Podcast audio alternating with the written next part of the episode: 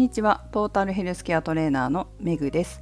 この番組はフィットネスの仕事に20年以上携わっている元看護師の私が独自の視点で健康やダイエットに関する情報を解説し配信する番組です。本日のテーマはセルフメンテナンス力を高めるをお送りします。今朝すごい珍しくめちゃくちゃ頭が痛くなったんですよ。朝起きてご飯食べてそしたらね左目がちょっとなんか変になってでちょっと目の周りをマッサージとかしてたら良くなってその後シャワーを浴びたんですけどシャワーを浴びたら今度右右側の側頭部が痛くなってで右側の後頭部も痛くなってあらこれこれは視神経のとこかしらみたいな感じになったんだけれどもその後本当にちょっと吐き気してたからあらこれは脳梗塞じゃないだろうなと思いながらね。でも寝っ転がって髪の毛乾かしてでその後あったかくして1時間ぐらい寝てたら良くなったんですけどあらこれ何だったんだろうと思い返すと昨日の夜もしかしたら寒かったのかもしれないなと思ったんですよ寒かったんだけどパジャマの中にインナーを着ないで寝て布団あったかいからいいやと思って寝てたんですけどもしかしたら寒かったのかなって思ってで食事をしたりシャワーを浴びたりして体が温まったから例えば血液とか血管か血管とか神経とかそういったのが作用したのかななんて思ったんですよ。いや本当ねもうそろそろインナーちゃんと着て暖かくして寝ないとダメだなと思いました。反省しましたね。でその後、まあ、体調も戻ったので筋トレをしたんですよ。えー、頭痛があったのに筋トレするのみたいな感じで思うかもしれないんですけど私にとっては筋トレってすごく大事なセルフメンテナンスなんですよ。いつもと同じように重い重さとか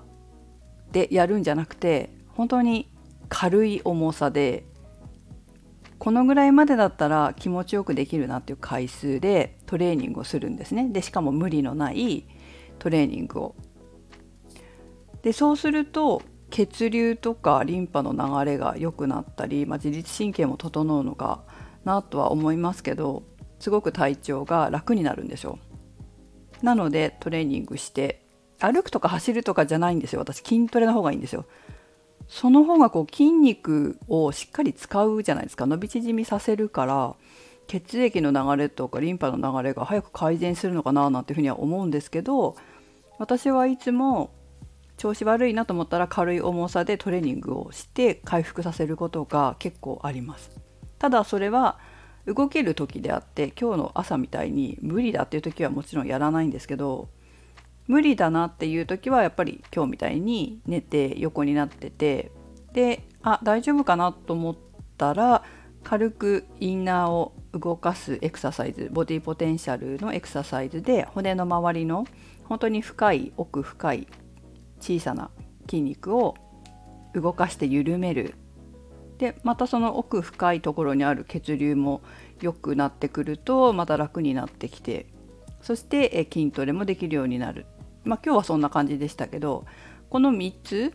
メンテナンスの基本の3つまあ他にもあるけどね例えばハーブティーを飲むとか、まあ、でも温めるんだろうね多分体を温めるっていうこと血流を良くしたりリンパの流れ良くしたりそれから自律神経を整えたりっていうことが私にとって大きなセルフメンテナンスになってるなって思います。筋トレできない時はさっき言ったボディポテンシャル、まあ、筋トレできないっていうのは筋トレできるほどの体力回復がまだできてないなっていう時はボディポテンシャルで体の内側の筋肉を緩める。このエクササイズは小さな動きでしかもゆっくり動かして絶対無理しない。無理したり頑張ったりしないエクササイズなんですね。まあ、中の方の小さな細かい筋肉を調整していくのでこれもセルフでやるんですよ。セルフでやるんですけどなので無理がないんですよ。無理なく体の内側から体調体調っていうかね筋肉の状態を整えて体の調子を整えるみたいなアウターマッスルを整えてインナーマッスルを整えてってこう2つ私はセルフメンテナンスでやってるんですけどまあいずれにせよハーブティー飲んだりもそうだけどあと食事とかも薬味？使ったりとかしてやっぱ血流なんだよね私にとってはね。血流を良くするっていうことがすごいセルフメンテナンスになってるんだなっていうのは自分で思います。皆さんもこのようにセルフメンテナンスする方法をご自身で持ってらっしゃいますか？なんかこれまで20年以上この仕事をしてきてで看護師っていう経験もあったりして思うんですけどセルフメンテナンスの力高い人って本当年重ねても健康で元気だなそして幸福度も高そうだなっていうのが私の印象なんですね。私のこれ経験上の話だけですけどそういう方って本当にセルフメンテナンス力が高くて自分の体調を自分でコントロールできる人が多いなっていう印象があります。自分のセルフメンテナンス方法を持ってる？そして。それでそれをねやっぱり毎日のようにやるんですよ。これが自分のルーティンとかそんな感じなのかな？なんかルーティン持ってるみたいな感じはありますね。で特にそういう方って精神的に自立してる割合が高いだからセルフメンテナンスができるんですけど逆に依存心が高い人っていうのはメンテナンスはするんだけど人にやってもらいたいっていう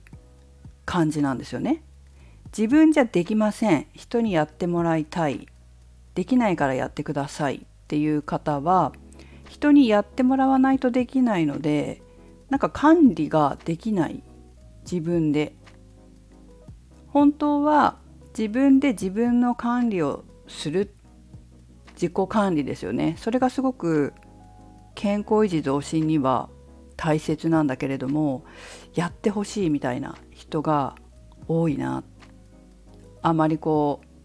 健康的じゃないというかそういう方って病院で勤めててもすごい思ったんですけどよく病気もお医者さんに治してもらうっていう気持ちじゃダメで自分も積極的に治療に関わりお医者さんや看護師さんと一緒に治したい治そうという気持ち自分の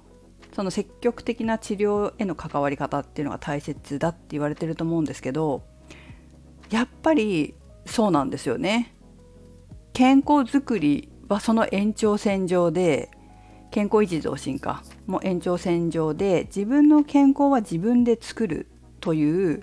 積極的な自分の体への関わりがめちゃくちゃ大事だと思います。だから本当にいろんな方見てきて思うんだけど一番大事なのは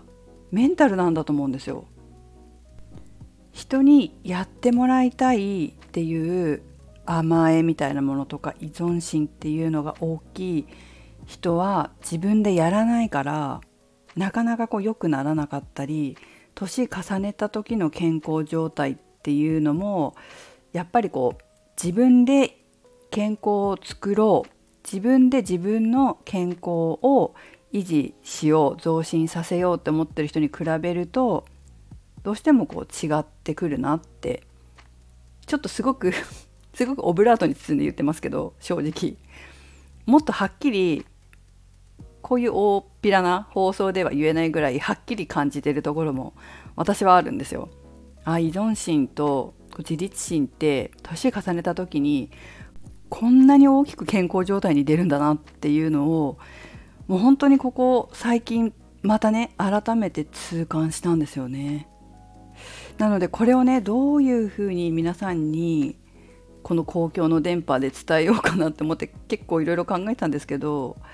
まあなんかちょっとオブラートに包みつつもやっぱりメンタルっていうのは本当に大事で特に自立心と依存心セルフメンテナンスの力が高いか低いかっていうのは大きいなって思いましたね。だからまずはメンタルなんだけど、まあ、そのメンタルがある方はどんどん自分なりのセルフメンテナンスの方法を築いて築き上げていくっていうことが大事かなと思います。そのためにはまずは頭の中で自分はどういう方法が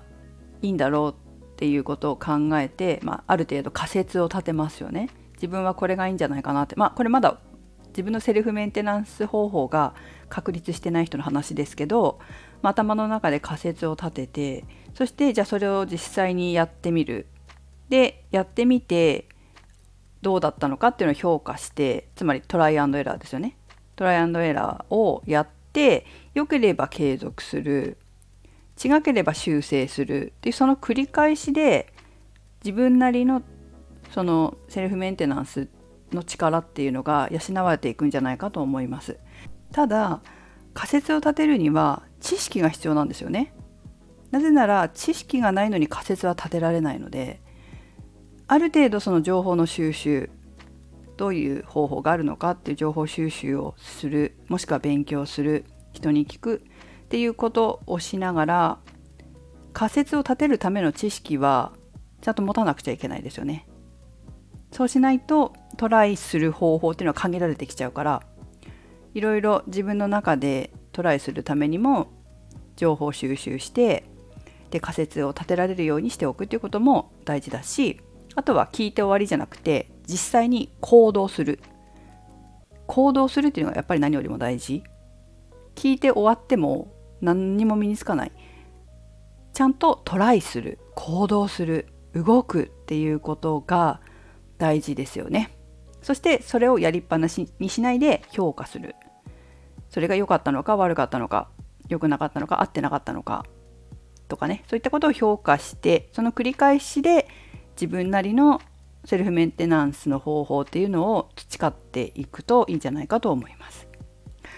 この配信を聞いてくださっている皆様もそうですし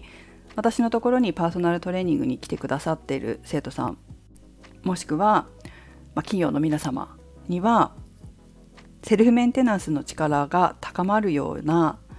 情報を提供したり指導したりこれからもしていきたいと思います。健康的に皆さんがこう自立して年を重ねても元気でいられるようにそういうこう指導をねやっぱりしていきたいなと思います。依存させる指導は私は好きじゃないんですよ。自立させる。みんなが健康的にダイエットもそうだし健康づくりもそうだし自立していく。自分でできるようにしていく。そういう指導を心がけていきたいなとこれからも思います。はいということでえ皆さんも本当寒くなってきたんで体気をつけてください。メグでした。